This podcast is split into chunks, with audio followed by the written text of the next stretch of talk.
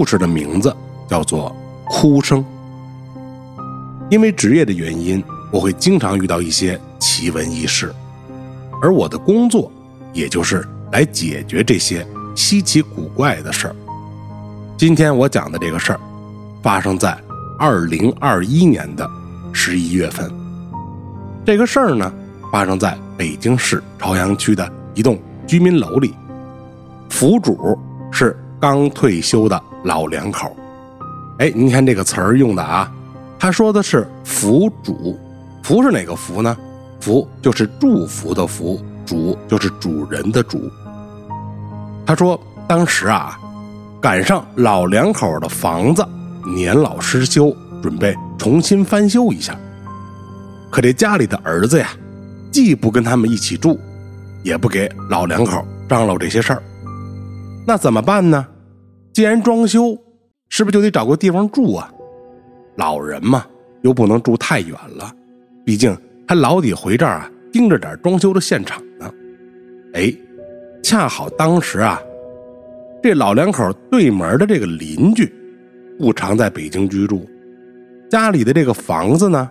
又是新装修没两年的，对门也是考虑到房子嘛，如果常年不住人，没有烟火气儿的话，房屋老化的就会很快。所以平时啊，那家也都是让自己的朋友来北京玩的时候啊，哎串门的时候啊，就暂住这个房子里。这不最近对门也正好打算把这个房子呀长租出去。老两口一听到这个消息，就赶紧主动啊找对门谈租房的事儿。街里街坊又是知根知底的老街坊，啊，一说哎这事儿就谈成了。租下来以后啊，那就赶紧吧，连规制带搬家吧，东西呢是一点点的就都给搬过去了，人也开始搬到对门住去了。可谁曾想？就这么一个门的距离，会有接下来这么大的事情发生呢？咱先说说啊，这个房子的结构。房子呢是坐落在一层，属于是南北通透、细长狭窄的那种算盘宅。哎，南北长，东西短，两间卧室，一个在南，一个在北，中间。是客厅和厨房。他们老两口呢，不是一起搬进来住的啊，而是这个男主人先搬进来的，住了还不到一周的时间呢，这事儿可就出了。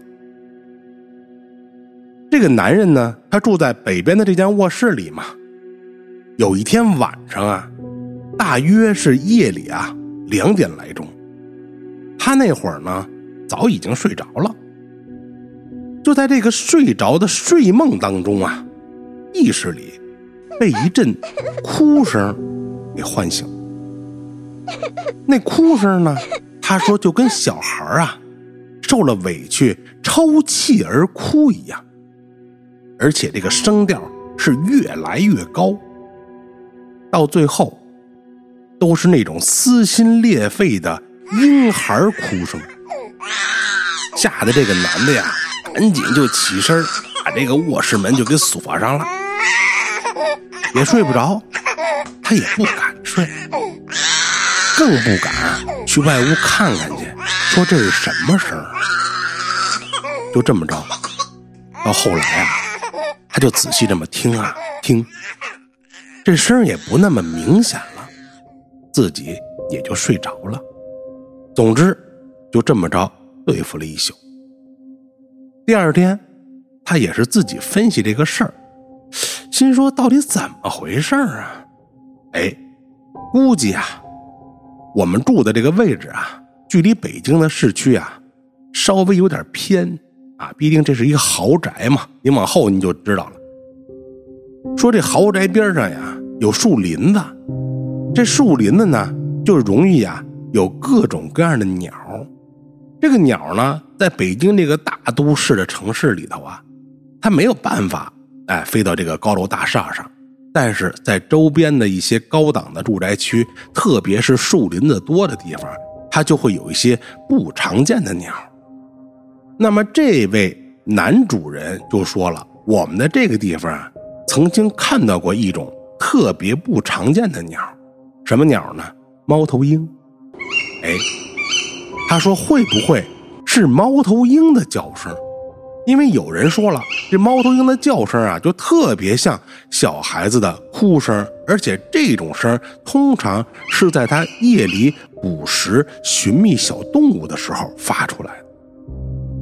哎，那就这么自己劝自己吧。哎，这事儿也就这么过去了。又过了没几天，收拾的差不多了嘛，他这媳妇儿哎也搬过来了，两口子可没住一个屋啊。倒不是说人家感情不好，必定了嘛，岁数大了分个房睡，啊，彼此之间保持个安静，这也都是正常的。他呢，还是住在北边的这间屋子里，他这媳妇儿，也就是女主人，住到了这间房子南边的卧室里了。无独有偶，当天夜里啊，就这么睡着睡着的时候，这个女的也听到了。那个奇怪的声音，老爷们儿之前给他铺垫过吗？说了啊，呃，夜里你啊，呃，踏踏实实睡，要是有什么动静，鸟叫唤什么的，你也甭害怕。说那个窗户外面有的时候还会有那个猫头鹰叫唤。这女的听完这一声，哎，就心说说嗨，那个我老公跟我说了，应该是鸟，猫头鹰嘛。说你叫唤就叫唤呗。我还能管得了你一个野生动物怎么叫唤吗？是不是？但是您可别忘了，他终归是老人了啊！老人这个睡觉他轻啊，既然被吵醒了，他不可能一下就能再睡着了，那就听会儿呗，是不是？那女的就听见这外面这个哭声的这么叫唤，听着听着。这声可就不一样了啊！这不对劲可就出来了。刚才您说那个声他还真跟这个猫头鹰那种叫唤呀，他能够关联得上。可听到最后的时候，他发现了这个声不是鸟叫，怎么变成了孩子那种撕心裂肺的哭声呢？当时就给这女的吓得那真是魂不守舍呀！赶紧开开门，就往北屋的老爷们儿那屋就跑过去了。打开北屋，哎，也就是他老爷们住的这个卧室这房门啊，就这么一开，赶紧一个侧身就钻过去了。钻过去以后，那赶紧关上房门吧。可呢，就在他关上房门的这个同时，这女的呀，下意识的可往外。也就是朝着门厅的这个方向，他瞟了一眼。这俗话说呀，“好奇害死猫”，啊，这颗八卦以及看热闹不嫌事儿大的心，那可真是害苦了这位女主人。为什么这么说？因为当他透过这个门缝看向客厅的时候。只看见客厅的角落里一个漆黑的人影在面向他呆呆的站着。他滋溜一下，赶紧就把这个门一关呐，就钻到他老爷们这被窝里去了，浑身发抖啊，就跟他老爷们说说不行，你上外面看看去吧。他老爷们说什么？说我可不去啊，你甭跟我说，我也不想听。两个人就这么着颤颤巍巍的又对付了一宿。之后呢，这位男主人就联系我们这位投稿人了。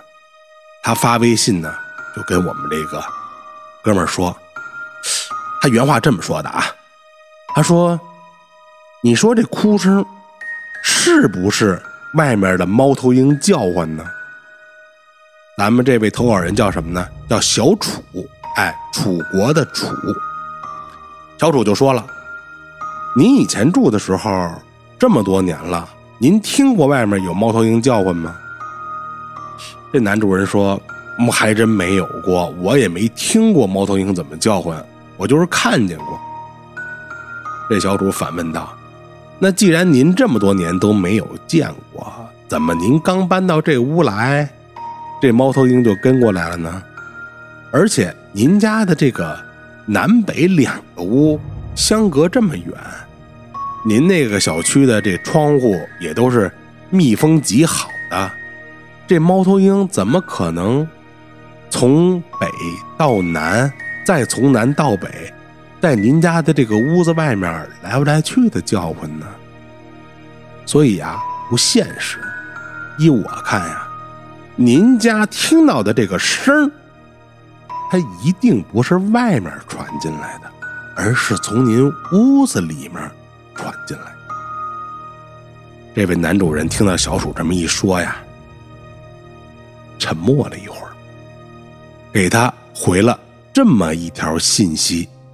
信息的原文如下：我们家的楼一共三层，大概三四年前的时候，楼上三层那户啊，把房给卖了。卖了以后，新买的这个业主在房屋装修的时候啊，有一个装修工人不小心从三楼摔了下来。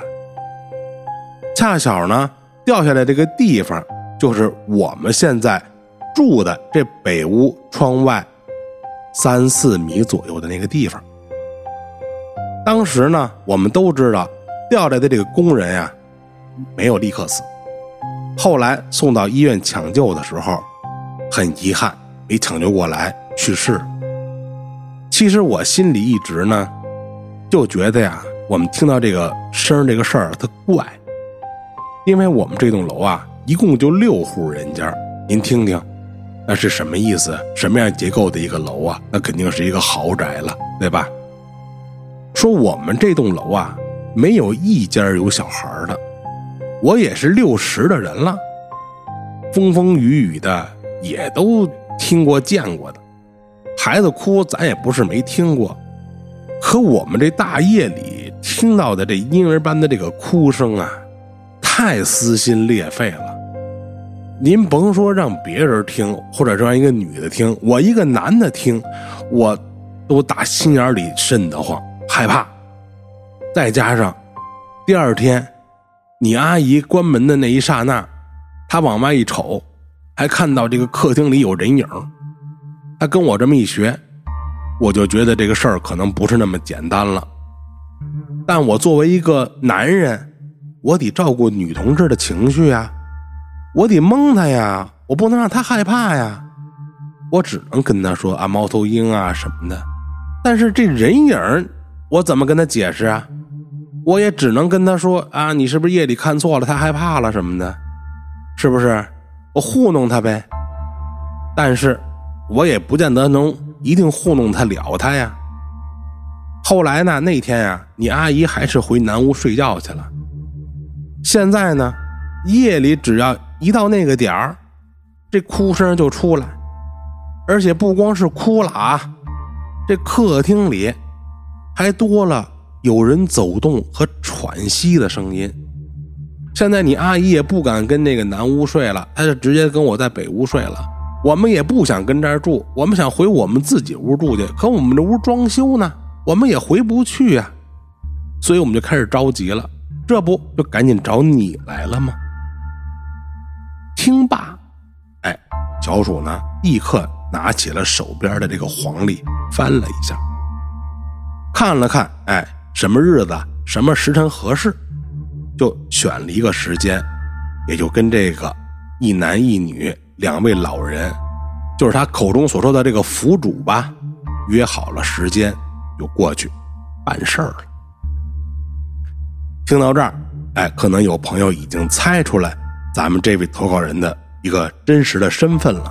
在这儿呢，我也是尊重他个人的意愿啊，我不去说那几个关键的字眼，我们称他为是一个民俗传统文化方面的呃相关工作者吧。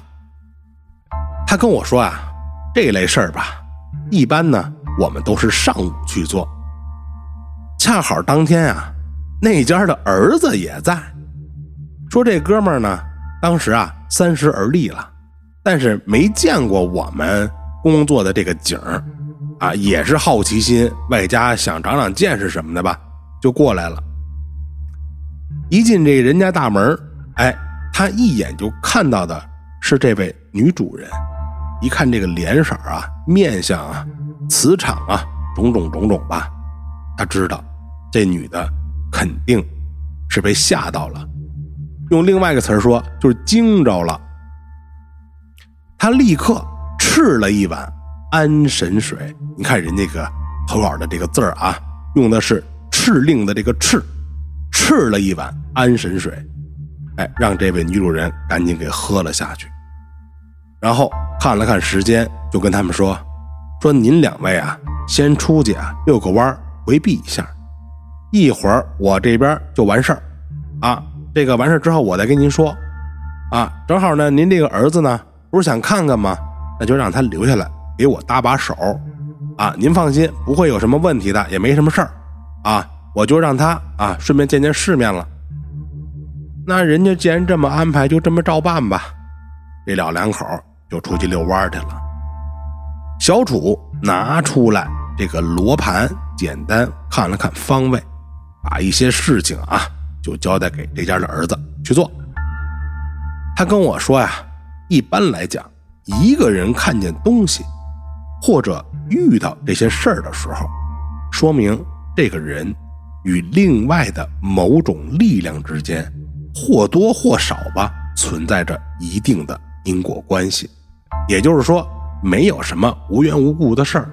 既然说找到这儿来了，那必有原因。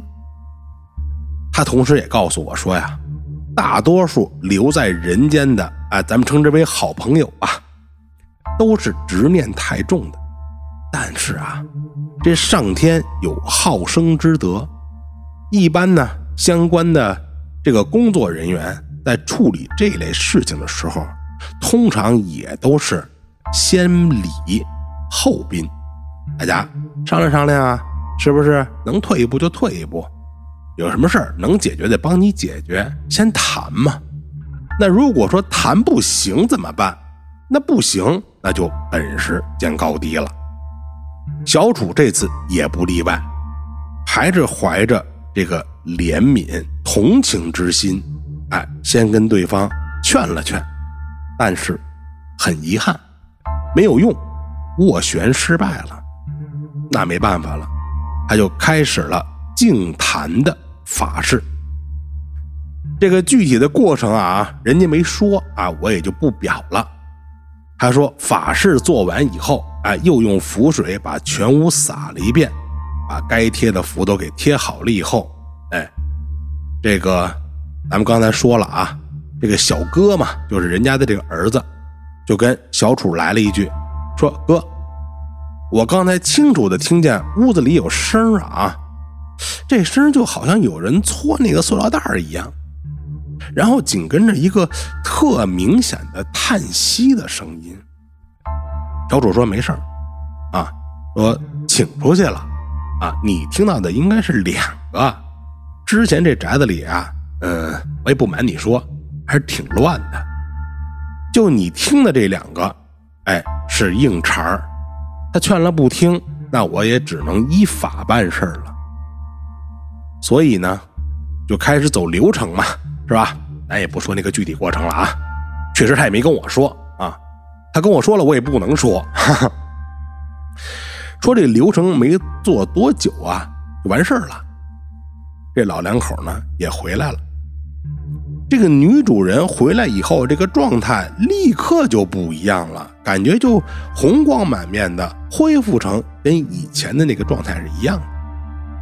她自己也说啊，她说我一进屋，我就觉得这屋子跟我刚才出去的时候不一样了，啊，也亮堂多了啊，温度上、视觉上、整体的这种感觉上吧，啊，都变得，呃，怎么说呢，暖和多了，舒服多了。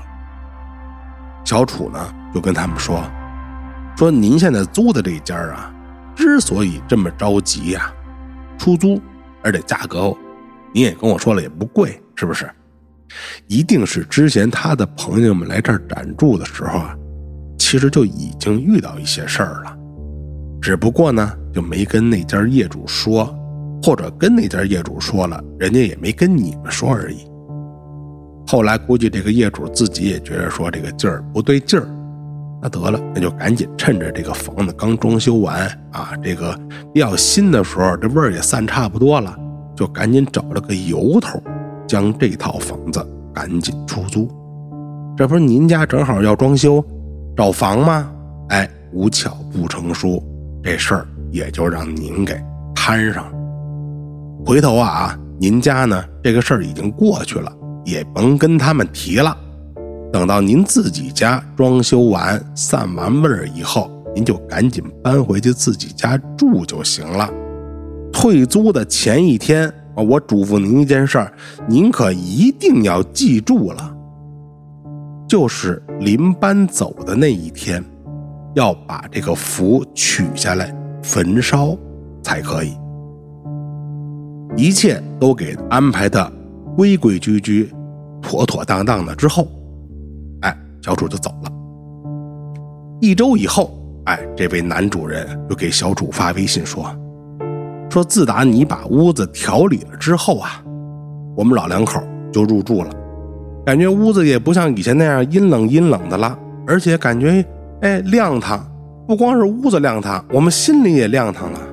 谁来我们家做客都说我们这屋特舒服。”而且夜里啊，那些啊怪声啊、啊哭声啊、叹息声什么的也都没了，哎，我们这睡的也特别安稳了。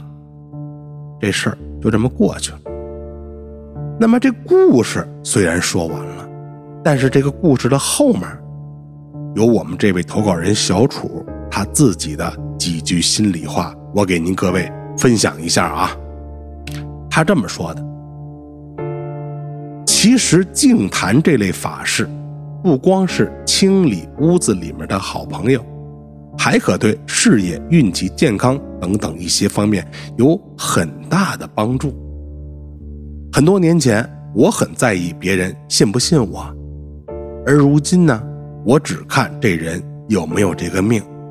这类事情发生在别人身上的时候，大家都觉着，哎，这是个故事嘛。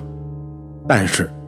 当有朝一日这类的事儿发生在自己身上的时候呢，那可真不是故事两个字儿这么简单的了。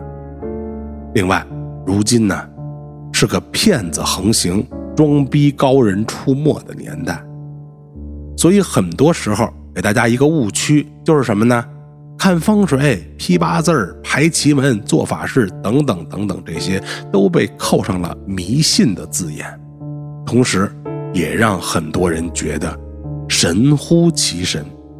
但鬼神之说，中国上下五千年一直流传到如今，一种文化能历尽如此之多的年份，那就说明一定有它存在的道理。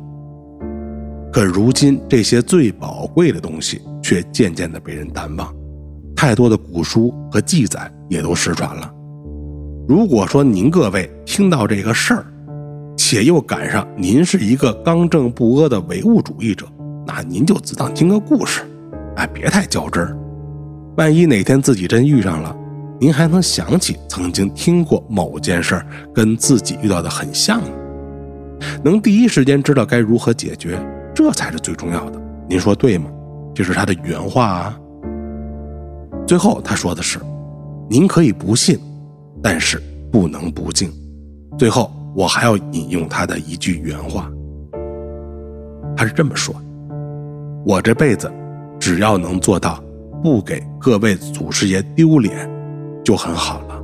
另外，我要告诉大家的是，我已经跟他约好了，过一段时间我会跟他进行一个面谈。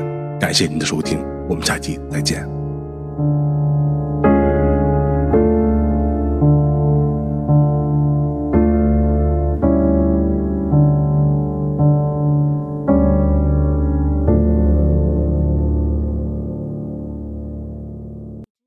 请您多多关注北京画纸人盛眼看世界，特别是各个地方的奇闻异术专辑。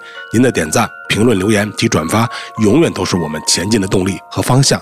投稿，请您联系我，b o s a e l l e。我们下期再见。